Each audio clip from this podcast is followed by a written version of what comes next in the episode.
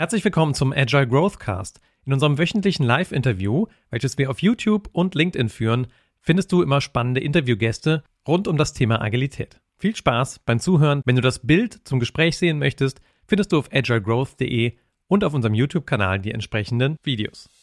Herzlich willkommen zum Agile Growth Cast. Deine regelmäßige Dosis Wachstum zum Hören.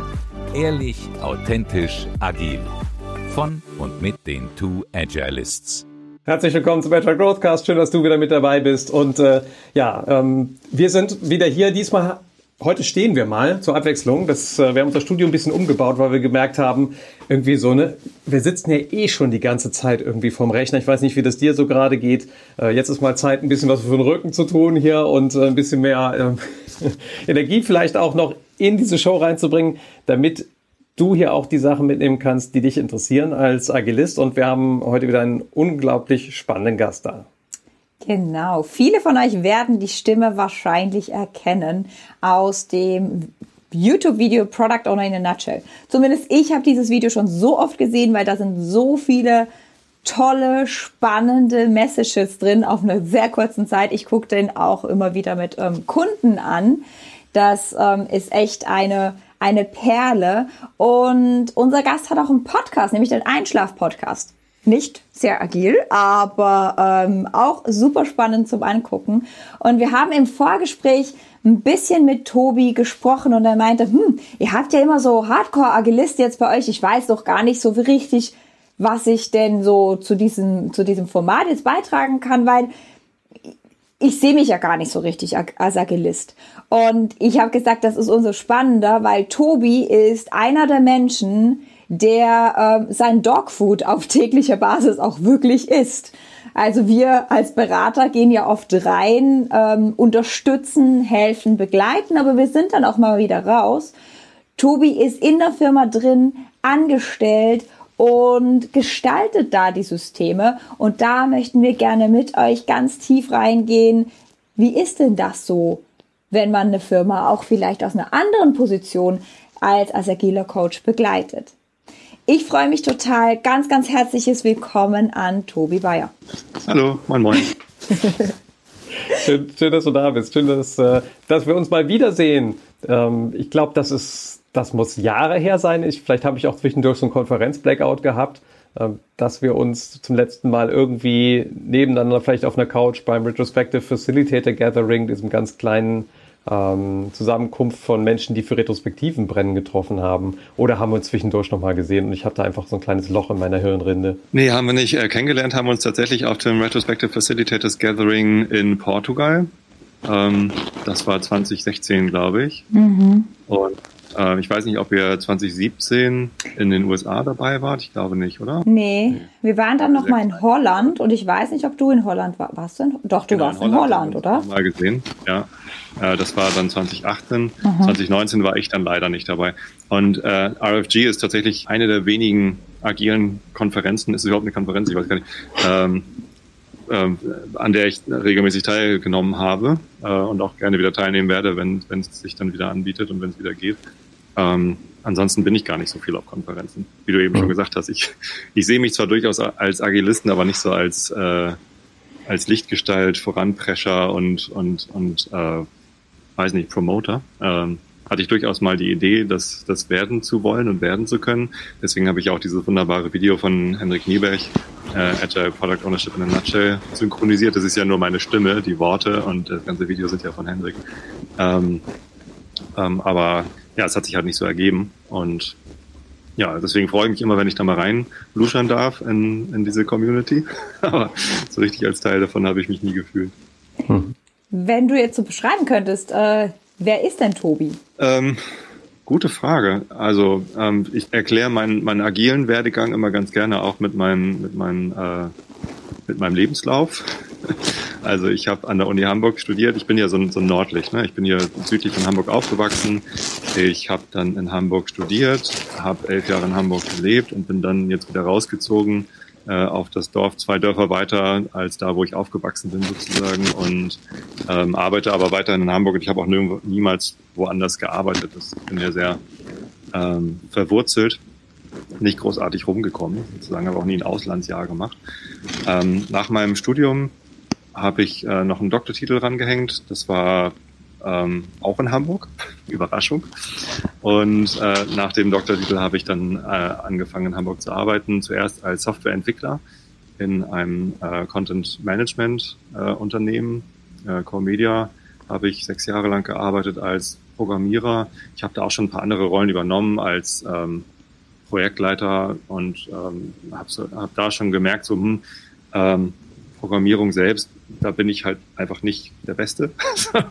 da gab es in dieser Firma arbeiten einfach fantastische Programmierer und äh, ich habe immer ganz viel Ehrfurcht davor gehabt, wie, äh, wie tolle Architekturen da rausfallen und, und, und was die da auf die Beine stellen. Deswegen habe ich mich da halt angefangen umzuorientieren.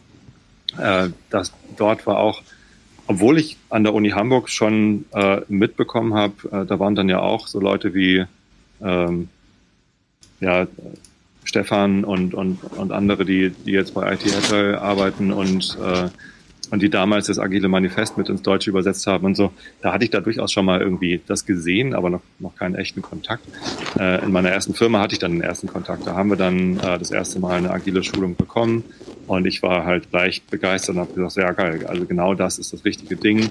Äh, Product Owner, die Rolle hat mich äh, von Anfang an dann fasziniert und dann habe ich gesagt, okay, ich möchte Product Owner werden. Äh, wo kann ich das denn? Und innerhalb der Firma konnte ich es leider nicht. Und dann bin ich halt zu Xing gewechselt, war da zwei Jahre lang Product Owner für den Gruppenbereich. Ähm, super spannende Erfahrung. Ich habe da fantastisch viel lernen können.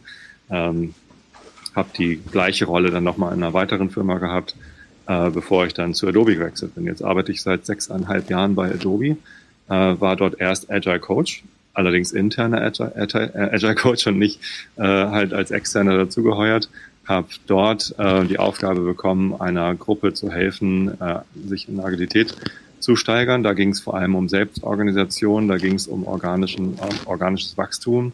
Äh, und es ging halt darum, dass es eine Gruppe war aus Entwicklern und Product Ownern mhm. ähm, in, in einer internen Gruppe. Es gab gar keine Scrum Master, es gab gar keine Agile Coaches. Äh, es gab so ein paar Projektleiter, die äh, durchaus mal eine Retrospektive angeboten haben, ähm, aber ähm, das war es dann so. Und ähm, da habe ich dann äh, geholfen, ein bisschen mehr Agilität reinzubringen. Ja, genau. Und das war das war dann äh, mein Einstieg quasi ins Agile Coaching. Ich bin aber in der gleichen Gruppe auch wieder ausgestiegen. Nach dreieinhalb Jahren ergab sich dann da die Möglichkeit, nochmal sich, äh, sich weiterzuentwickeln. Da war dann eine Stelle als Engineering Manager offen. Ähm, und da habe ich gedacht, okay, jetzt war ich Entwickler, jetzt war ich Product Manager, jetzt war ich Agile Coach. Da fehlt ja eigentlich noch die Perspektive als Engineering Manager und äh, das mache ich jetzt seitdem. Und ich habe noch einmal die Gruppe gewechselt innerhalb der Firma. Ich bin jetzt äh, in der Lightroom-Gruppe äh, und hm. bin Engineering Manager für die Lightroom iOS-Entwicklung in Hamburg. Cool. Das nutze ich sogar ab und zu. Ja, sehr gut. Das finde ich cool. Ich, ähm, ich glaube, diese Geschichte erklärt so ein bisschen äh, dein, deine Frage, wer, wer bin ich denn eigentlich, wie sehe ich mhm. mich denn eigentlich? Ich sehe mich als jemanden, der halt versucht, möglichst viele Perspektiven einzunehmen und möglichst aus vielen verschiedenen Perspektiven auf das System zu schauen und darauf einzuwirken. Ich arbeite sehr, sehr gerne am System. Ich arbeite mhm. auch gerne im System, ähm, aber dieses Arbeiten am System, wie können wir noch besser werden?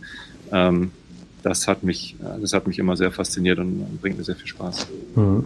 Das wäre auch eine Facette, die ich unglaublich gerne mal vertiefen würde, denn ich habe den Eindruck, wir hatten jetzt ähm, einige Scrum Master schon hier, Agile Coaches hier, ähm, den einen oder anderen, der aus der Product Owner Brille drauf geschaut hat.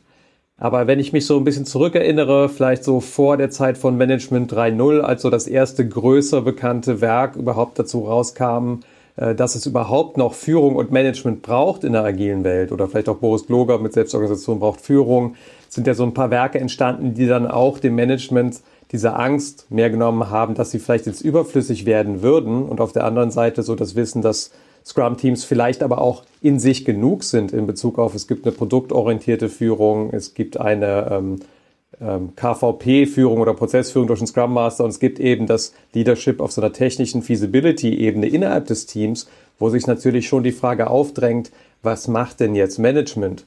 Und ähm, da würde mich total interessieren, was macht denn jetzt Management in einem agilen Umfeld oder was ist so dein Dayjob oder wie weit hast du da Kontakte zur Strategie? Wie weit beeinflusst du das? Du sagst am System arbeiten. Wie tut man das, ohne den Leuten jetzt in ihre Selbstorganisation reinzulatschen? Ich glaube, das beschäftigt viele im Moment. Ich mochte dein Lachen gerade.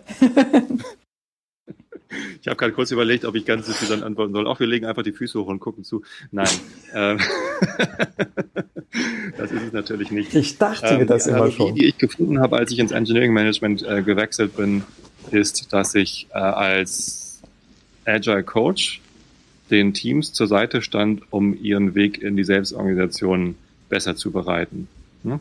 Als Agile Coach hilft man Teams zu erkennen, äh, welche Möglichkeiten sie haben, ihre eigenen Abläufe zu verbessern. Äh, Selbstorganisation bedeutet ja auch nicht alleine lassen und äh, dass sie alles alleine machen müssen, sondern zur Selbstorganisation eines Teams gehört ja auch, dass sich das Team die Hilfe holt, die sie braucht und die Ansprüche stellt, die sie, die sie haben, äh, um, um, den, um die bestmöglichen Rahmenbedingungen zu schaffen, in denen sie dann arbeiten können. Das ist äh, eine Sache, die, die ich auch häufig schon gesehen habe. Selbstorganisation bedeutet doch, äh, man braucht gar keine Manager mehr oder überhaupt Leute, die irgendwas anderes organisieren. Das ist natürlich Quatsch. Ähm, sondern Selbstorganisation für Teams bedeutet, äh, dass das Team entscheidet, welche Unterstützung sie dann eigentlich brauchen. Und, oh, das finde ich ähm, so schön das, ja, das ist eine wahnsinnig schwierige Aufgabe. Selbstorganisation ist nicht leicht dadurch, überhaupt nicht. So, mhm. und deswegen braucht es Agile Coaches, die den Teams quasi das aufzeigen und zu sagen, ja, wenn ihr hier immer gegen diese Wand rennt, welche Wand das auch immer ist, uns fehlt Hardware, uns fehlt hier Support, uns fehlt da eine Kommunikationslinie oder so weiter und so fort, äh, dann ist das nichts, was sie unbedingt alleine lösen müssen. Dann können sie sagen, hier, Manager, kümmere dich mal drum, dass diese äh, Kommunikationslinie aufgebaut wird oder kümmere dich mal drum, Hardware zu bestellen oder kümmere dich drum, dass wir Budget haben, dass wir selber Hardware bestellen können. So und ähm, das ist das ist absolut legitim und das ist kein Widerspruch zur Selbstorganisation, äh, wenn selbstorganisierte Teams sich Hilfe holen. Und die Analogie, die ich dann im Engineering Management für mich entdeckt habe, ist, dass ich als Agile Coach die Teams darin unterstützt habe, ähm, das zu tun und diesen Weg zu finden. Und als Engineering Manager war mein Fokus viel mehr auf den Individuen. Aber alle Individuen, die in meinem Team sind, sind ja in Teams. So, das heißt, ähm, ich kann jetzt den Einzelnen helfen, ihren Weg in diesem Team besser zu finden. Weil die Einzelnen äh, sind auch manchmal in einer Situation, wo sie denken, ja gut, ich habe hier eine Herausforderung, aber wir müssen das ja als Team machen. Und wie kann ich denn jetzt in, innerhalb dieses Teams äh, dafür sorgen, dass dieser Weg eingeschlagen wird? Ähm, das heißt, da geht es auch ganz viel um Enablement, um, um Unterstützung. Auch der Einzelne äh, im Team will ja nicht allein gelassen sein, sondern braucht hier und da mal Unterstützung von außerhalb. Ähm, und ich glaube, ähm, das hat bisher ganz gut funktioniert. Ich glaube aber auch, äh, dass es immer sehr auf die Rahmenbedingungen ankommt. Also in was für einer Firma bin ich denn und in was für einem Team bin ich denn? Ich habe ja gesagt, ich habe einmal innerhalb von Adobe das Team gewechselt und es ist erstaunlich, ich meine, Adobe, klar, ist eine Riesenfirma. Wir haben, ich, ich glaube, 22.000 Mitarbeiter weltweit. Oh. Ähm, sehr, sehr viele Entwicklungsstandorte. Äh, Adobe wächst ja häufig auch mal durch Akquisitionen. Auch der Hamburger Standort ist äh, dazugekommen durch eine Akquisition. Ähm, aber wenn dann das Produkt, das da akquiriert worden ist, dann vielleicht irgendwann mal woanders weiterentwickelt wird oder gar nicht mehr. Ähm, also GoLive, das Produkt, was es damals mal gab, um Webseiten zu erstellen, äh, was in Hamburg entwickelt worden ist, das gibt es jetzt halt äh, nicht mehr. Äh, das heißt, an, der Hamburger Standort bleibt aber bestehen und da werden dann andere Produkte weiterentwickelt. Ähm, dann, ja, hat man halt weltweit verteilte Teams. Also ich arbeite täglich mit Leuten in den USA zusammen und das ist dann nicht nur am Hauptsitz in San Jose und in San Francisco, sondern auch in Minnesota, auch in Seattle, auch in New York äh, und in Bangalore. Wir haben nämlich zwei große Standorte auch in Indien, in Bangalore und in Noida. Und das sind nicht etwa so Outsourcing oder, oder Offshoring-Geschichten, äh, die wir da machen mit irgendwelchen Auftragsarbeiten, sondern das sind Adobe-Mitarbeiter, so wie wir alle, ähm, Festangestellte, ähm, die ähm, ja, ist eigentlich einfach egal, ob du jetzt in Indien sitzt oder in Bukarest oder in New York oder in Hamburg oder in San Jose. Das ist super spannend. Ich hatte jetzt ähm, die letzte Zeit auch, auch einen Auftrag an einen Kunde, den ich unterstützt habe, wo, ich, wo wir genau das hatten. Also irgendwie von USA bis, bis, bis Indien. Ich fand das ja immer schon schwierig, eine Zeitzone zu finden, wo man alle mal eine Retro machen konnte. Also gefühlt, für uns war das ganz okay. Es war dann immer meistens so zwei Uhr. Für die einen hieß es aber, sie waren schon im Schlafanzug und für die anderen, sie waren noch im Schlafanzug. So. Intro-Thema, kommt alle in euren Schlafanzügen. Ja, genau. Die Deutschen, bitte zieht auch mal einen Schlafanzug an, dann haben wir wenigstens Chancengleichheit. Sehr gut. So, aber, ähm, und was ich halt auch super spannend fand, weil du gerade gesagt hast, es kommt auch darauf an, in welchem Umfeld du unterwegs bist, die kulturellen Unterschiede. Ähm, am Anfang haben wir so, so versucht zu sagen, wir sind alle gleich, es gibt gar keine. Bis wir irgendwann es gibt halt kulturelle Unterschiede und das ist fein. Und sobald wir ja. das irgendwie geschafft haben, konnten wir es teilweise auch zu unserem Vorteil nutzen. Ähm, das fand ich so ganz spannend für uns. Aber wie, wie gehst du damit um? Also mit, mit dieser Spannbreite, mit, mit den Unterschieden. Ähm, wie schafft ihr da draußen ein Team zu machen? Sehr gute Frage. Ähm, das ist ein kontinuierlicher Prozess. Also dieses alles über einen Kamm scheren und alle Leute sind gleich und alle Menschen sind gleich, ähm, das ist ja auf vielen Ebenen ein Problem. Ähm, und wir Mittel- und Westeuropäer denken immer, ähm, wir wären den Amerikanern ja so ähnlich, weil wir deren Filme gucken, deren Hosen tragen und ähm, das, die, die sehen uns ja so ähnlich. Ähm, tatsächlich habe ich festgestellt, es gibt viele kulturelle äh, Dinge, wo ich äh, meinen indischen Kollegen irgendwie näher bin als, äh, als den amerikanischen Kollegen. Also es gibt äh, Elemente in der amerikanischen Kultur, mit denen ich mich überhaupt nicht identifizieren kann. Äh, das Karrieredenken zum Beispiel ist in den USA ganz anders als in Europa äh, und in Indien. Und okay, ich weiß jetzt nicht, ob ich das deutsche Karriereempfinden mit dem indischen vergleichen würde, wahrscheinlich auch nicht so sehr. Ähm, aber es gibt halt deutliche kulturelle Unterschiede zwischen äh, Deutschland und den USA, äh, die einem erst bewusst werden, wenn man sich intensiver mit dem Thema beschäftigt. Nur weil wir immer Hollywood-Filme gucken, äh, sind wir noch lange nicht so drauf wie die Menschen dort. Mhm. Und dann gibt's ja nicht nur das Amerika, das wäre ja genauso blöd zu sagen, äh, wie zu sagen, es gibt das Afrika, obwohl Afrika ein Riesenkontinent mit ganz, ganz vielen sehr unterschiedlichen Ländern ist. Ähm, in, viele meiner amerikanischen Kollegen sind aus äh, San Jose oder äh, San Francisco und die sagen immer, ich bin Kalifornier und nicht Amerikaner, weil denen das mit Trump so peinlich war.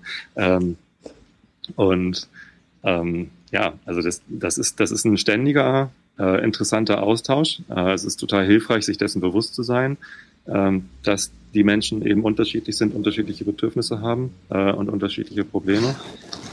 Im Moment haben wir so ein natürlich durch die Corona-Pandemie äh, ganz, ganz neue interessante Herausforderungen. Einerseits finde ich es interessant zu sehen, dass, also wir haben halt drei große Hochhäuser in San Jose stehen. Jetzt wird gerade ein viertes dazugestellt und das ist äh, unser Hauptsitz und da arbeiten die meisten Leute. Und in San Jose passiert, passieren auch die wichtigsten Dinge. Da sitzen halt viele der Entscheider und ähm, da ist es halt total hilfreich, wenn man vor Ort ist und die Leute an der Kaffeemaschine trifft und im Meeting mit denen in einem Raum sitzt. Und alle anderen, also wir Deutschen und die Inder und die in, in Bukarest und in Paris und wo auch immer wir noch äh, Standorte haben, die sind halt nicht regelmäßig da. Wir fliegen regelmäßig hin, um halt Nähe äh, zu erleben, um auch mal näher dran zu sein, um ja einfach bessere Meetings haben zu können. Ähm, aber natürlich sind die meisten Interaktionen mit den amerikanischen Kollegen remote. So, jetzt durch die Pandemie ist halt alles remote und die Amerikaner lernen kennen, wie es denn ist, wenn man nicht ständig den und den Kollegen an der Kaffeemaschine treffen kann, sondern in den Meetings sitzt halt jeder zu Hause. Und es gibt nicht mehr den Raum, wo alles passiert und ein paar sind remote äh, zugeschaltet, ähm, sondern alle sind remote. Das ist ja auch ein, ein Pattern in, in, Teams, also in, in, in agilen Retrospektiven, wenn jemand aus dem Team an der Retrospektive teilnehmen äh, möchte oder soll, aber nicht im Raum sein kann, dann ist es besser, wenn alle nicht im Raum sind und damit so Level Playing Field hat. Mhm. Das, äh, ist, ist ein gutes Pattern für Retrospektiven und das ist jetzt halt ein Pattern, was wir seit über einem Jahr, ähm, also Adobe hat sich entschieden, schon Anfang März, also noch bevor es in Deutschland so was wie einen Lockdown gab äh, oder eine Schulschließung, äh, seitdem sind wir alle im Homeoffice weltweit. Mhm. Und ähm, gibt halt Überlegungen, äh, wann können wir wieder in die Büros. In den USA geht's da jetzt ein bisschen schneller, weil die mit dem Impfen weiter sind, aber äh, da ist Adobe sehr, sehr vorsichtig ähm, und, und das ist, das empfinde ich als sehr, sehr gut. Ich meine, wir müssen nur jetzt tagesaktuell mal nach Indien schauen. Äh, unsere Mitarbeiter dort sind natürlich extrem betroffen. Äh, mhm. Die Corona-Zahlen in Indien gehen gerade leider durch die Decke. Es ist eine ganz furchtbare Situation, in denen äh, äh die da sind. Ähm, deswegen ist es gut, dass die Firma äh, sagt, äh, nein, ähm, wir zwingen niemanden in ein Büro zu gehen. In vielen anderen Firmen ist das ja anders.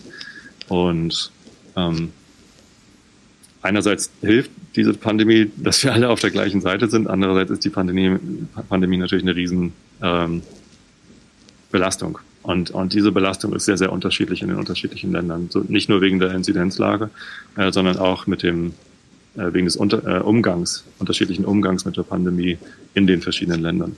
Also viele meiner amerikanischen Kollegen waren halt äh, äußerst besorgt über den Umgang mit der Pandemie durch die vorherige Regierung, die die hatten.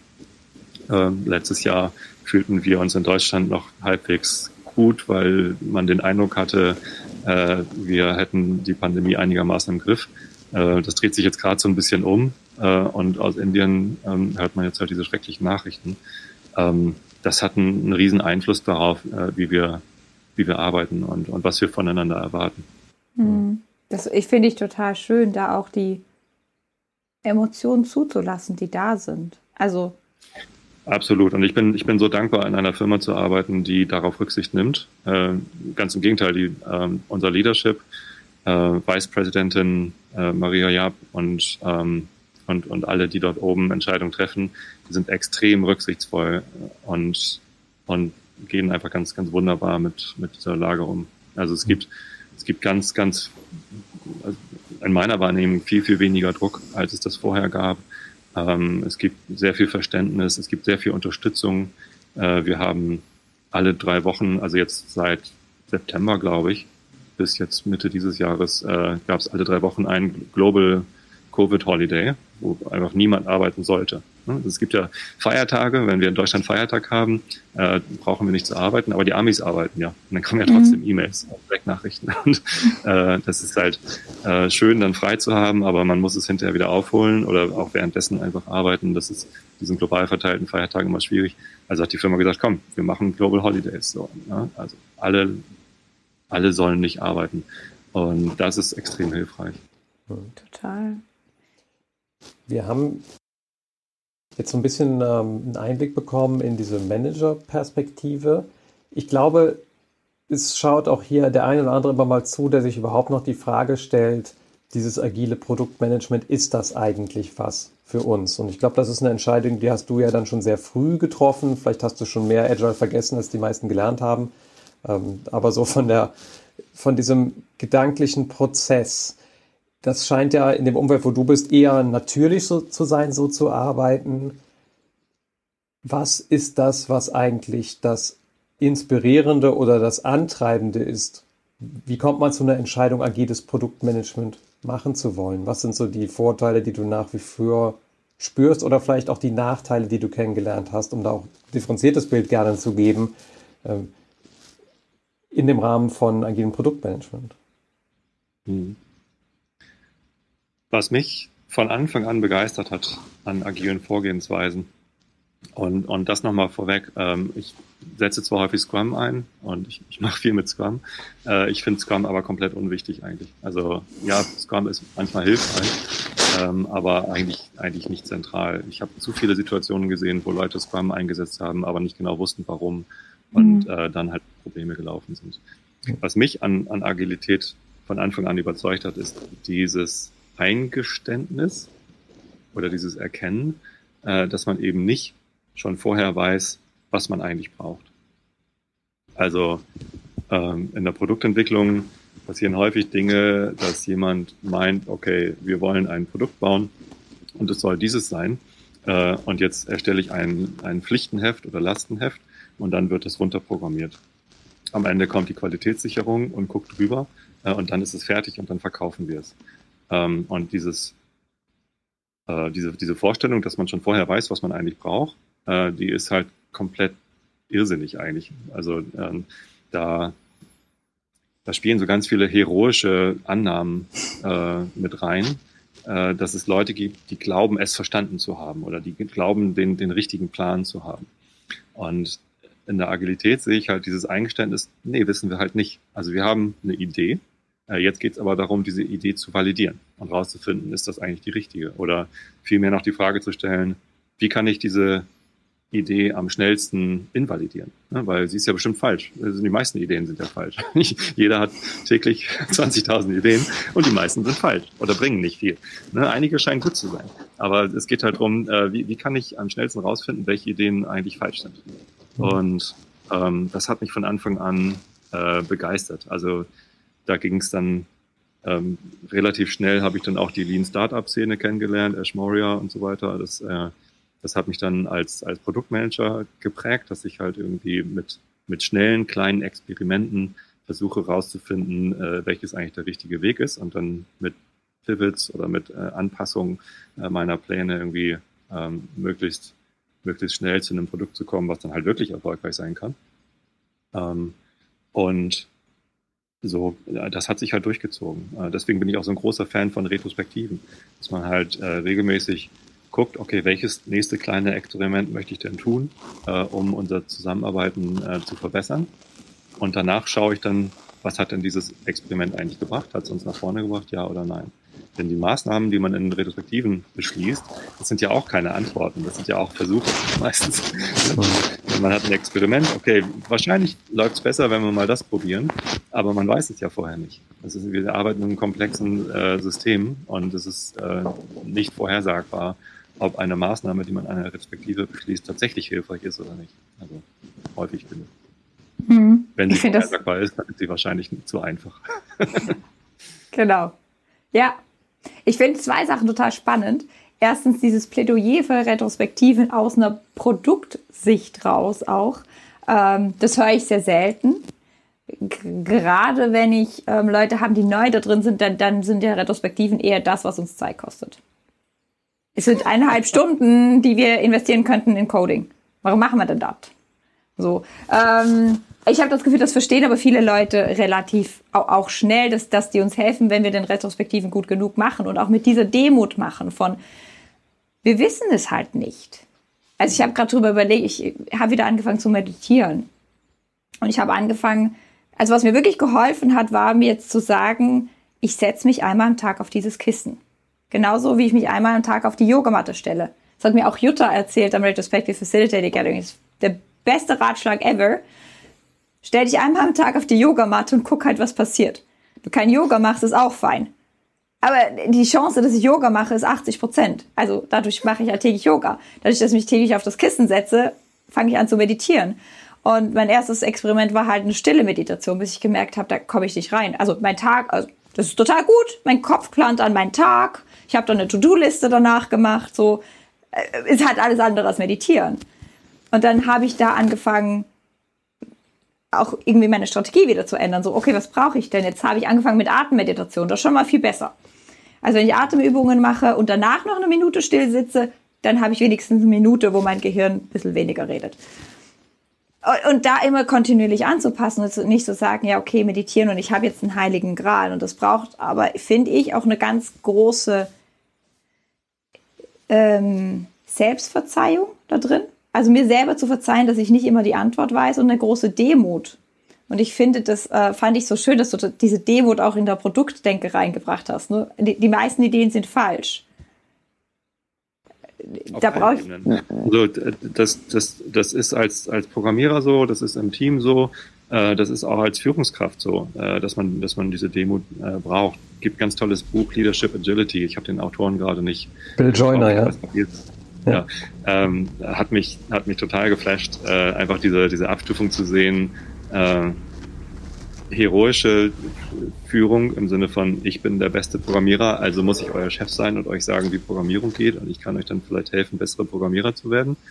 Äh, über ähm, kollaborative äh, Führung, so ja, ihr seid auch gute Programmierer, dass wir das gemeinsam machen, hin zu postheroischer äh, Führung, dass man zugibt und sagt, ähm, ich, ich muss gar nicht der beste Programmierer sein, ich, ich will auch gar nicht der beste Programmierer sein, ähm, sondern ich will, dass ihr die besten Programmierer seid, weil ihr macht die Arbeit. Ich bin der Meeting-Fuzzi, der sich um die Rahmenbedingungen kümmert und der irgendwie äh, Dinge äh, ins Laufen bringt und Sachen organisiert.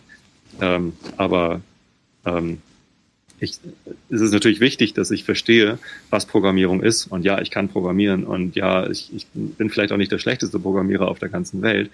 Ähm, aber ähm, ich, ich habe überhaupt nicht mehr den Anspruch, ein guter Programmierer zu sein. Ich habe den Anspruch zu verstehen, was meine Jungs machen. Ähm, sind leider nur Jungs. Äh, hoffe, dass wieder Frauen dazu kommen. Ähm, und ich ähm, will auch die, die Komplexität die die beschreiben, verstehen und das tue ich auch. Ähm, aber selber mitprogrammieren und irgendwie die beste Lösung finden, äh, das ist überhaupt nicht mein Anspruch. Das war auch, ähm, ich habe ja auch lange Software entwickelt, für mich ein ziemlicher Entwicklungsschritt. Ich würde sagen, ich war eigentlich viele Jahre meines Lebens ein totaler Einzelkämpfer. Und wenn ich reflektiere, finde ich immer noch. Weißt du, was? bist du nicht mal? Ich stehe zusammen vor der Kamera hier. oh, nee, aber wir arbeiten gut das Team. Was für mich eine äh, gute oder wichtige Lernerfahrung war, war, mich dem Schmerz zu stellen, Ideen schlachten zu lassen. So nenne ich das immer. Also so rauszukommen aus dem, ich weiß, das ist der heilige Gral, weil das ist meine Überzeugung und wir müssen mhm. das jetzt tun. Und dann diese Idee auf die Schlachtbank zu stellen, das ist so ein Bild, was äh, da für mich sehr resoniert hat, weil sich das immer so anfühlt, als ob ich weiß doch eigentlich schon, wie es sein muss. Und jetzt kommen andere und zerstören das irgendwie, was ich da in meinen Gedanken habe.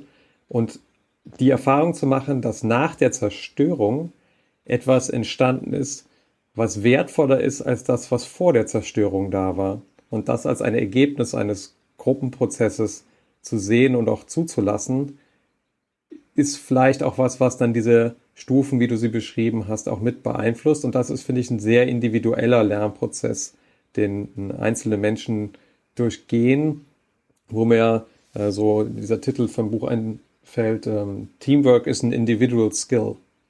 Also das ist irgendwie was, was als Entdeckungs- und Erkenntnisreise für jeder selbst durchlaufen darf und wo wir vielleicht durch Metaphern, durch Gespräche, durch Erfahrungen unterstützen können. Und da wären wir dann wieder bei transformationaler Führung, die die einzelnen Menschen brauchen, um in diesen Modus reinzukommen, auch diesen Schmerz der Zerstörung der eigenen besten Idee, vorgeblich besten Idee in Kauf zu nehmen und damit eher statt bei Best Practices bei Good oder Emergent Practices anzukommen, also den Sachen, die dann halt durch die Resonanz und durch das Feedback tatsächlich funktionieren. Mhm. Ja, also mein erster Coach in der agilen Produktentwicklung war Marty Kagan, ähm, Silicon Valley Product Group, äh, ehemaliger Produktmanager bei Netscape, was weiß ich, was alles gemacht hat, eBay, keine Ahnung. Mhm. Ähm, super Typ. Und ich hatte die große Freude und Ehre, äh, dass Zing, mein, mein Arbeitgeber damals, der mich dann zum äh, Produktmanager ausgebildet hat, ähm, eine Kooperation mit Marty Kagan hatte. Und der kam halt alle vier Wochen für eine Woche äh, zu uns und hat uns gecoacht. Wir haben Schulungen von ihm bekommen, aber auch direkte Coachings. Und äh, in seinem Buch Inspired äh, ist ja einer der zentralen Sätze, don't fall in love with your product. Also schön, dass du Ideen hast. So, aber äh, häng nicht dran. das ist schlecht. Sobald du mhm. dran hängst, hast du eigentlich verloren. Ja. Mhm, total schön. Gibt's für dich ein, also ich muss anders fragen, wenn wir jetzt Zuschauer haben, die ähm, Führungskräfte sind, die, die in der Position sind, wie du bist, gibt es für dich äh, Tools oder Gedankenmodelle oder Modelle, die du gerne benutzt oder die dir schon Stütze geben für deine tägliche Arbeit? Retrospektiven hast du schon genannt, finde ich ja. schon, schon super. Gibt es da noch mehr, wo du gerade sagst, hey, das, das ist etwas, damit arbeite ich einfach gerade, um am System zu arbeiten? Ja, äh, gibt es einiges, äh, verschiedenes. Ich greife da auf ganz viele Sachen zurück. Das prominenteste ist wahrscheinlich das Agile Manifest. Tatsächlich. Also es ist witzig, weil das ja 2001 geschrieben worden ist und man denkt irgendwie in den letzten 20 Jahren ähm, hätte sich da mal was getan und es gibt ja verschiedene Versuche, das zu ergänzen und, und so weiter und so fort. Finde ich auch alles gut, finde ich auch alles legitim. Ne? Mhm. Auch damit sollte man ja nicht äh, stehen bleiben.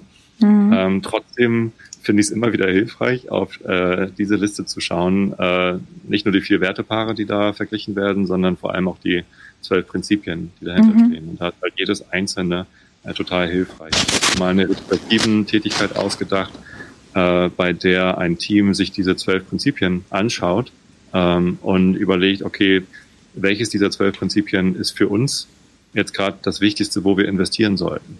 Mhm. Ja, und das führt einerseits dazu, dass sich das Team mit diesen Prinzipien auseinandersetzt und überlegt, was bedeutet das eigentlich für uns als Team mhm. und dann vielleicht einen Ansatzpunkt äh, findet, um zu sagen, okay, äh, das mit dem täglichen Kontakt zu den Businessleuten ist vielleicht eine Sache, äh, wo wir besser werden sollten, damit wir besser verstehen, wofür wir das hier eigentlich machen. Mhm. Ähm, also das Agile Manifest ist für mich immer wieder eine Quelle von Inspiration und, und Hilfestellung tatsächlich, äh, um, äh, um besser voranzukommen. Total spannend. Wir kommen gerade aus einem ja. Dreitages-Workshop, wo wir genau das auch gemacht haben. Alle mal ein, genau, wir haben also nur die Prinzipien mal genommen, da irgendwie einklassifizieren lassen. Ich mache das auch gerne auf den Wertepaaren, aber eher in Richtung Management-Workshops, weil ich finde, die Wertepaare sind so jetzt für Teams, die arbeiten, die sind sehr fluffy. Mhm. Ähm, und, und die Prinzipien sind ein bisschen griffiger und wir haben, wir haben genau das Gleiche gemacht und auch gesagt, hey, wenn ihr eins aussucht und lustigerweise, wir haben vier Gruppen dann gemacht, sucht euch eins aus, wo da was am wichtigsten ist und guckt mal, was ihr da machen wollt. Drei Gruppen haben das Gleiche ausgesucht. Ja, also wie dann auch so, ne, dieses, ähm, das System zeigt sich immer. Ich will noch ganz schnell auf einen Kommentar ähm, hingehen. Kerstin schreibt, dass sie erst jetzt gerade zugestoßen ist. Ähm, genau, nachher auf YouTube verfügbar und wir werden das auch noch als Podcast äh, wirklich im Nachgang ein bisschen, bisschen später auf unserem Podcast veröffentlichen. Also Kerstin, du kannst dir das dann irgendwann mal beim Joggen anhören, wahrscheinlich eher so in einem Monat, aber ähm, wenn wir da fertig sind, ist es auch direkt auf YouTube verfügbar. Also man kann das noch ganz lange anhören. Genau, und der Markus äh, schreibt noch, geh zum Ursprung zurück. Ich denke, er bezieht sich auf das Agile Manifest. Ähm, genau, ne? also da gab es immer mal wieder die Diskussion, ist das Ding jetzt veraltet oder nicht? Ähm, und ich glaube, da resonieren wir ziemlich, äh, Tobi, ne? das ist brandaktuell eigentlich. Es ist in vielen Kulturen bei uns noch nicht angekommen. Ne? Also, Entschuldigung, ich muss sofort hm? Das Einzige, was vielleicht schiefgegangen ist und, und ähm, wo ich denke, das ist, das ist nicht hilfreich, ist dieser Fokus auf Scrum. Das habe ich ja schon gesagt, ich bin kein, kein großartiger Verfechter von Scrum.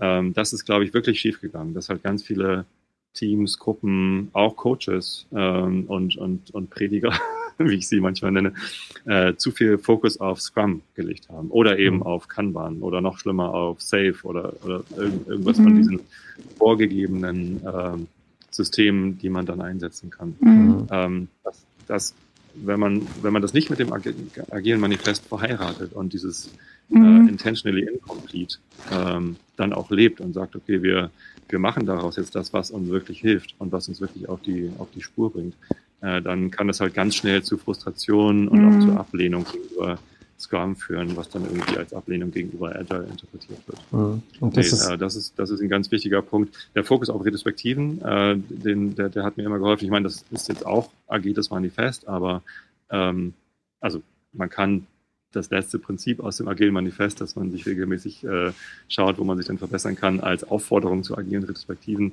verstehen. Äh, so tue ich das und ähm, Trotzdem ist das nochmal ein Punkt für mich, äh, der gesondert genannt werden kann. Es ist immer eine Hilfestellung, äh, die, die ich nutze. Wenn, wenn man sich nicht agil fühlt, keinen Bock hat auf Scrum und wenn man nicht weiß, ob das das Richtige für einen ist, dann probiert wenigstens agile Retrospektiven. Das kann man auch ohne Scrum. Das kann man auch in, in irgendeinem anderen Setting machen. Äh, einfach regelmäßig, wenn es nur alle vier Wochen ist, sich eine Stunde hinsetzen und reflektieren. Ähm, was können wir ausprobieren, um besser äh, zurechtzukommen. Das ist, äh, das ist auf jeden Fall eine meiner Leitlinien. Und um die äh, drei Sachen, die ich mir jetzt überlegt habe, auf deine Frage zu antworten, gleich zu komplettieren. Ähm, es gibt ein nicht mehr ganz so neues äh, Modell, das nennt sich das Agile Fluency Model äh, von Diana Larson und James Shaw. Und ähm, das ist etwas, wo ich äh, jetzt gerade ein bisschen tiefer reingeguckt habe, was, glaube ich, auch extrem hilfreich ist, dass man sich einfach überlegt, okay, es gibt so viele verschiedene Dinge in der agilen Welt, die man tun sollen könnte. Das heißt ja immer, du sollst Scrum machen, du sollst Pair Programming machen, du sollst Continuous Deployment machen, du sollst Test Early machen, was auch immer. Test, es gibt so viele Sachen, die man tun sollen könnte äh, welche davon soll ich denn überhaupt machen? Äh, oder muss ich überhaupt alle machen? Und die Antwort ist natürlich nein, man muss nicht alles machen. Man kann sich aus diesem äh, Toolkit raussammeln, was denn eigentlich für ein gut ist. Und das Agile Fluency Modell hilft einem so ein bisschen zu überlegen, okay, welche denn eigentlich? Was will ich denn eigentlich mit der Agilität erreichen? Also welche Benefits, die die agile Welt so insgesamt verspricht, brauche ich denn eigentlich? Vielleicht brauche ich mhm. gar nicht alle. Ne? Und, und dann quasi zu analysieren, okay, äh, das ist das, was ich eigentlich erreichen will durch meine Bestrebungen in der Agilität. Und welche Schritte muss ich denn dafür gehen? Das ist ein, ein ganz spannendes, äh, tolles Modell, was Sie sich da ausgedacht haben. Mhm. Ja, langsam habe ich das Gefühl, wir könnten, äh, hätten den Workshop jetzt auch zusammengeben können, die letzten drei Tage, weil wir damit tatsächlich auch um die Ecke gekommen sind. Und äh, ich, dies, das ist äh, irgendwie ja. dieser Gedanke, ne, äh, ich glaube, Diana hat das ja mit ihrem Sohn irgendwie entwickelt, William, der ja aus der Sprach, ähm, Sprachforschung, glaube ich, kommt und da dieser Gedanke Flüssigkeit in der Sprache hast du dann, wenn du nachts geweckt wirst und sagen kannst, irgendwie, äh, wenn dich jemand auf Englisch anspricht, kannst du flüssig antworten und Flüssigkeit für die Teams dann als Bedeutung. Äh, du antwortest auf die Frage, wie sollen wir unser Produkt organisieren mit ähm, Produktvision und Product Backlog, wenn du nachts geweckt wirst. Also so dieses, ne, wann ist es in Flüssigkeit übergang und wie viel Fluss braucht es auch auf welcher Stufe. Total äh, schönes Werkzeug und hilfreich, absolut hilfreich, mag ich. Ähm, da können wir uns, glaube ich, gut begegnen.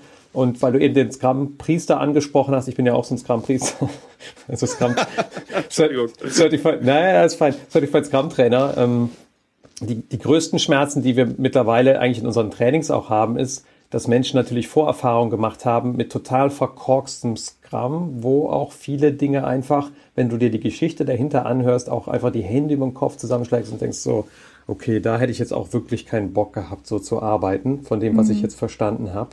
Und diese Wahrnehmung früher war so der Gegenpart zum agilen Manifest vielleicht so Wasserfall vorgehen und heute ist es halt einfach den, das größte Problem für Agilität ist halt Fake Agile. Also dieses so, ich habe nicht drüber nachgedacht, warum ich das eigentlich tun möchte, sondern ich habe es halt mal gemacht, weil alle sagen, man sollte das machen und ich habe weder erkannt, wieso ich das tun sollte, noch welche Probleme ich versuche mit diesem Vehikel oder dieser Haltung mhm. zu lösen und dann auf einen Boden zu treffen, der kulturell absolut nicht passt und wo Leute einfach auch nur frustriert sind und auch total nachvollziehbar frustriert sind, ist was, was uns ganz, ganz viel beschäftigt, um überhaupt dahin zu kommen, mit Leuten mal ein faires Experiment zu starten und zu sagen, wir lassen uns mal darauf ein, das vielleicht noch mal ein paar Monate auszuprobieren, obwohl wir vielleicht vor vier Jahren in einem Team waren, wo wir irgendwie Storypoints in Manntage umgerechnet haben und unser Management dann irgendwie uns unter Druck gesetzt hat, damit wir mehr liefern, wo du dann einfach so als jemand, der lange mit diesen Rahmenwerken arbeitet, denkst, oh mein Gott, was ist denn da falsch abgebogen? Wo habt ihr denn da den Kulturpassungen oder die Leadership-Arbeit verpasst,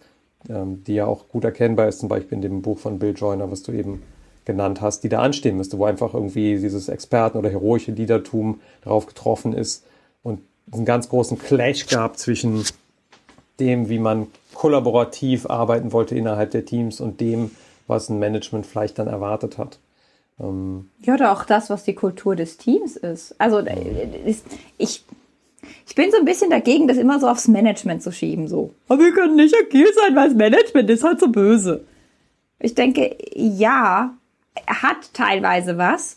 Und zum anderen aber auch, und Persönlichkeitsentwicklung ist jetzt eine blöde, blöde, blöde Begriff, aber zum anderen ist es halt jeder Einzelne muss echt ein paar Hebel im Kopf umlegen ein paar Schritte gehen, damit wir zusammen kollaborativ agil arbeiten müssen und dieses agile Manifest irgendwie selber leben können.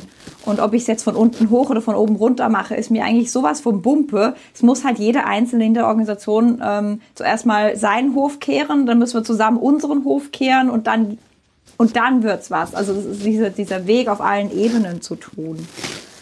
Ähm, ja, absolut. Ich, ich, bin ja auch gar kein Gegner von Scrum, überhaupt nicht. Ich selber ein.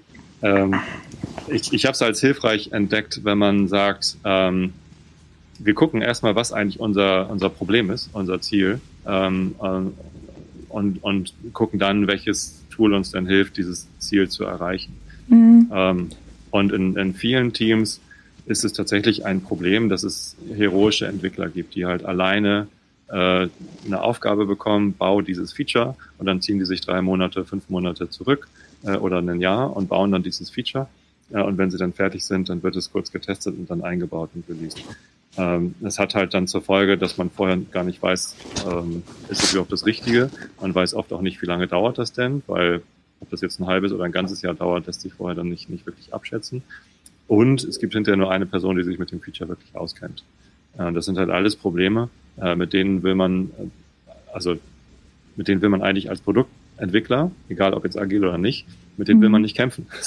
Das, mhm. das, ist viel, viel besser, wenn man, wenn man diese Probleme nicht hat. Und wenn man dann aus diesem Problembewusstsein heraus irgendwie entscheidet, okay, lass uns, äh, lass uns etwas Agiles, es gibt ja dieses Agile, das scheint genau diese Probleme anzugehen, lass uns da was nehmen, wir können es ja mal mit Scrum probieren und dann guckt, hilft dieses Werkzeug denn überhaupt und, äh, uns, uns an diesem Problem weiterzubringen, dann kann es was werden. Aber wenn man einfach nur gesagt bekommt, macht mal Scrum, probiert es mal aus ja. Und sich aber dieses Problems gar nicht bewusst ist, das man eigentlich lösen möchte, äh, dann geht's halt schief. Ja, wir haben einen, einen ähnlichen Kommentar gerade von Stefan gehabt. Dieses, ähm, genau, also die, die, die Rahmenwerke können uns helfen. Ähm, und, und damit wir aber auch noch dahinter gucken, das äh, findet er es ganz, ganz hilfreich. Und, und ich auch. Also ich habe auch gemerkt, ich vergleiche das ja immer mit Tanzen. Ich finde, wenn man Scrum nimmt und, und halt einfach diesen Scrum-Tanz tanzt, ich meine, dann kann man auf unterschiedliche Arten tanzen. Man kann ein größeres, besseres Wasserfall mit Scrum machen wenn man möchte. Ähm, wenn, man, wenn man dahinter nicht, nicht die Werte legt. Und ich habe ja mal Tango getanzt und, und habe das auch so mechanisch gelernt. Und es fühlte sich aber irgendwie nie ganz so gut an. Es fühlte sich irgendwie, weil ich habe es dann beherrscht. Das war okay. Und dann hatte ich auf einmal so einen argentinischen Tango-Lehrer. Und der hat äh, so in der ersten Stunde gesagt, Mädel, lern erst mal gehen. Ich so, ich, ich kann doch gehen. nee, kannst du nicht. Und ein Gefühl für die Musik hast du auch nicht sieht hier alles irgendwie hm aus. Aua. Und dann habe ich, genau, es war erstmal so, äh? und dann habe ich mal ein halbes Jahr rückwärts gehen gelernt zu Musik. Und wir haben nichts anderes gemacht. Ich dachte, wie wie tanzen wir denn endlich? Aber danach fühlte sich Tanzen wie Fliegen an. Dann habe ich endlich kapiert, was, was die denn meinen mit diesem Verschmelzung, mit diesem Einswerden, mit, mit dem Ganzen. Und so fühlt sich das für mich manchmal an, wenn wir dieses blutleere Scrum machen, wenn wir einfach wir machen die Events und die Rituale und das ist alles gut. Und wenn wir es auf einmal mit Leben füllen, mit den Werten füllen, dann, dann macht es einfach auf einmal Spaß. Ich glaube, Joseph Perrine hat ja auch mal gesagt, also egal was ihr macht, wenn Kanban und Scrum und so weiter keinen Bock macht und wenn es keinen Spaß macht, dann macht ihr es falsch. Und das finde ich immer so eine ganz gute Messgröße da drin auch. Ja, Spaß, weiß ich nicht. Also ja, soll natürlich auch immer mal Spaß bringen äh, wenn man keinen Spaß an der Arbeit hat. Gerade in, in, unserer Branche, in der Softwarebranche, ist das insgesamt ein Problem. Da läuft irgendwas, irgendwas schief. Ähm, aber natürlich ist äh, Arbeit auch mal anstrengend und unangenehm. Ja. Wie du sagst, wenn man gesagt bekommt, lerne erstmal gehen, das ist unangenehm. Ähm, und das macht dann erstmal keinen Spaß. Mhm. Das Ergebnis hinterher macht vielleicht Spaß, aber der Weg dahin ist manchmal schmerzhaft und anstrengend mhm. und das äh, finde ich ähm, absolut legitim. Das gehört halt mhm. mit dazu. Und umso wichtiger ist es, dass nicht nur externe Coaches reingeholt werden, die einem sagen, äh, die eine Schulung geben und, und tolle Worte zum agilen Manifest finden, sondern mhm. dass auch innerhalb der Firma äh, jemand ist, der das wirklich vertritt und, und wirklich da auch hinterher ist, das mhm. langfristig und nachhaltig zu stützen. Ich hätte, wir sind ja jetzt so am Ende, wir haben mal wieder die Zeit ein bisschen vergessen, aber es hat super viel Spaß gemacht. Aber ich habe eine Frage noch. Ich nicht einfach reden lassen, das ist doch klar. Meinst, hast du Angst, dass die Leute einschlafen? Nee, ich habe ja ganz viel geredet. In meinem, aber in meinem, in meinem Podcast muss ich eine Dreiviertelstunde monologisieren äh, und mich verzetteln und verlaufen und den Faden wieder aufnehmen, äh, damit die Leute gut einschlafen können. Und äh, wenn man mich reden lässt, dann tue ich genau das. Und es war super, da waren so viele super spannende Dinge drin. Ich glaube, als Abschlussfrage, nee, wir haben noch eine Abschlussfrage, die wir immer stellen, aber ich hätte eine, die muss ich jetzt noch stellen. Ähm, und ich bin mir ganz sicher, dass die Leute da draußen das auch interessiert. Also dieses genau, das ein, äh, dieses halbe Jahr rückwärts gehen, das war frustrierend. Und ich dachte auch noch so, das war in der Schweiz, ey, ich zahle 30 Franken pro Stunde, damit ich rückwärts gehe wer mache ich denn hier eigentlich? So, es ist verdammt teuer, um gehen zu lernen. Also das war ne, ein Tal der Tränen, wo ich irgendwie durch musste. Ähm, ich hatte mein Ziel vor Augen, das war mir wichtig und ähm, mein Lehrer hat das super geschafft, mich da immer wieder zu unterstützen dabei. Du bist jetzt auch in der Führungsrolle. Was machst du, um diesen Schmerz, diesen Frust, die Leute da zu unterstützen, dabei zu bleiben, dran zu bleiben, durch dieses Tal der Tränen durchzugehen? Gibt es da was, was dir hilft? Da gibt es kein Allheilmittel, da gibt es nichts von Ratiofarm. Das ist äh, leider sehr, sehr individuell. Also da hat wirklich jede Person, mit der ich gearbeitet habe, ein eigenes Bedürfnis, ein eigenes Verlangen. Äh, es ist ganz, ganz wichtig, diesen Menschen dann zuzuhören und ihnen den Raum zu geben, ähm, die Probleme, die sie damit haben, die Schmerzen, die sie damit haben, äh, zu äußern. Äh, und ich höre mir das alles an. Und ähm, dann geht es darum, gemeinsam zu überlegen, okay, ähm, ist dieser Schmerz, ist diese Unzufriedenheit etwas, was äh, tatsächlich darauf hinweist, dass hier was schief läuft? Oder ist es ein Schmerz wie, ich muss jetzt gerade rückwärts gehen oder ich muss jetzt gerade, gibt ja dieses ähm, äh, Karate-Kit-Beispiel mit, lern doch erstmal hier polieren. Ne? Und wenn du es dann oft genug gemacht hast, dann ist diese Bewegung flüssig, wieder Fluency ähm, und, und, und dann kannst du es. Ähm, das, das sind ja zwei verschiedene Art von Schmerz. Es gibt ja auch Leute, die polieren Autos und lernen dadurch nicht Karate. Also im übertragenen Sinne. Es gibt Leute, die zahlen 30 äh, Franken oder Euro äh, die Stunde, um rückwärts zu gehen und sind hinterher keine tollen Tango-Tänzer. Mhm. Das gibt's ja auch. So, und, und das zu identifizieren, äh, ist halt eine super individuelle äh, Sache. Da gibt's einfach kein generisches Rezept für. Aber ich liebe das eine Tool, das du genannt hast, Zuhören. Das ist auch etwas, wo ich immer wieder merke, je, je länger ich jetzt so arbeite, wie ich arbeite, Arme und Mitmenschen, zuhören ist das Tool Nummer eins und es ist nicht einfach. Man denkt Ernst? immer, das ist wie rückwärts gehen. Ja, rückwärts gehen ist easy. Nein. ja. Ja, schön. So schön. Gut. Gehen wir in den Abschluss. Und oft stelle ich so die Frage, der Tobi in fünf Jahren. Aber ich merke, eine andere Frage beschäftigt mich. Eine andere Frage beschäftigt alle, mich. Alle, die du vor fünf Jahren gefragt hast, lagen garantiert falsch. Auch du selbst? Aber hallo, wer hat denn vor fünf Jahren gedacht, dass wir in so einer Pandemie im Homeoffice sitzen, nur noch mit Masken einkaufen äh, und auf eine Impfung hoffen? Hm. Wer hat denn vor fünf Jahren damit gerechnet, dass irgendwelche Spurbler einen Sturm auf den Reichstag? Also das ist doch alles kompletter Wahnsinn heutzutage. Aber frag bitte. Entschuldigung. Also um, um die Fünf-Jahres-Frage nicht zu stellen, sondern die andere Frage. Ähm, wenn ich jetzt äh, die gute Fee programmiere, irgendwie ähm, Backend, Frontend, von mir ist auch noch irgendeine ähm, Datenbank dahinter oder irgendein Flat, Flatfile, irgendwas, keine Ahnung, die den äh, Wunsch erfüllen kann in diesem Universum gerade.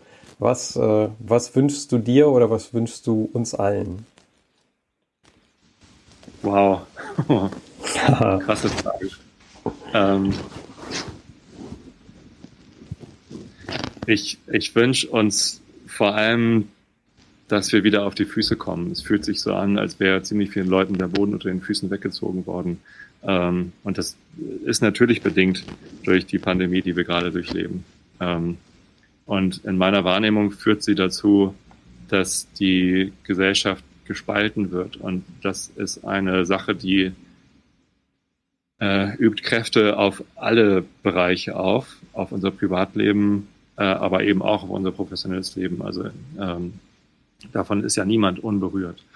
Ähm, und wenn ich mir etwas wünschen dürfte, dann, dass wir in fünf Jahren äh, wieder besser miteinander umgehen, äh, dass, äh, dass wieder mehr soziale Interaktionen äh, möglich sind und, und auf eine sichere Art und Weise und dass wir nicht in so eine in so eine Spaltung reinrutschen, wie es, wie es leider in den USA ja auch zu sehen war. Da gab es eine ganz krasse Spaltung, äh, sodass die eine Seite äh, nichts mehr von der anderen Seite geglaubt hat oder hören wollte. Da war halt kein Zuhören mehr möglich. Mhm. Und ähm, ja, ähm, es gibt dann immer Leute, die versuchen dann wieder zu einen äh, und äh, die, diese, diese Spaltung äh, rückgängig zu machen oder zu heilen. Ähm, ich glaube, dass es sehr, sehr schwierig wird. Und ich, ich vermute, fast fünf Jahre werden äh, gar nicht gar nicht reichen. Aber ähm, wir müssen wir müssen dringend aufpassen, dass uns als globaler Gesellschaft äh, da jetzt nicht nicht noch mehr Schaden passiert. Mhm. Danke vielmals. Das waren super schöne Worte. Es war mir ein Fest. Ich würde gerne noch ähm, Petras Mitteilung ganz kurz einblenden. So geht es mir nämlich auch. Ähm, was für eine Bereicherung für mich in dieses in diesen im System, am System arbeitende Führungsperspektive eintauchen zu können. Ähm, Es widerspiegelt so mein Gefühl. Danke viel, viel mal. Das äh, war super bereichernd, mit dir zu reden. Danke, dass du dir Zeit genommen hast. Und ja, ähm, Du hast dir die Zeit genommen, hier in den Growthcast reinzugucken. Dafür danken wir dir vielmal. Wir haben gerade auch so ein bisschen unsere Haltung durchblicken lassen, was äh, die Art und Weise, wie wir Scrum vermitteln, angeht. Und Jasmin und ich haben über ja, fast jetzt ein Jahr an einem Buch geschrieben, entsprechend, was sich darum dreht, äh, wie man gute Scrum-Trainings gibt als agiler Coach, um in dieser Perspektive zu wachsen und eben auch diese agilen Werte dahinter hat. Wenn dich das Thema interessiert, dann äh, kannst du das Buch jetzt vorbestellen und zwar agileghost.de slash Buch oder Amazon oder vielleicht auch, ähm, wenn sie dann wieder offen haben, entsprechend in den Buchläden äh, vorbestellbar, kaufbar dann bald auch. Insofern ähm, herzlichen Dank, wenn dich das interessiert und genau, wenn dich Tobias äh, Stimme in den Schlaf bringen möchte, dann herzliche Empfehlung für den Einschlafen-Podcast von Tobi und wir freuen uns, äh, wenn wir uns ganz bald wiedersehen nächste Woche im Agile Growth Cast.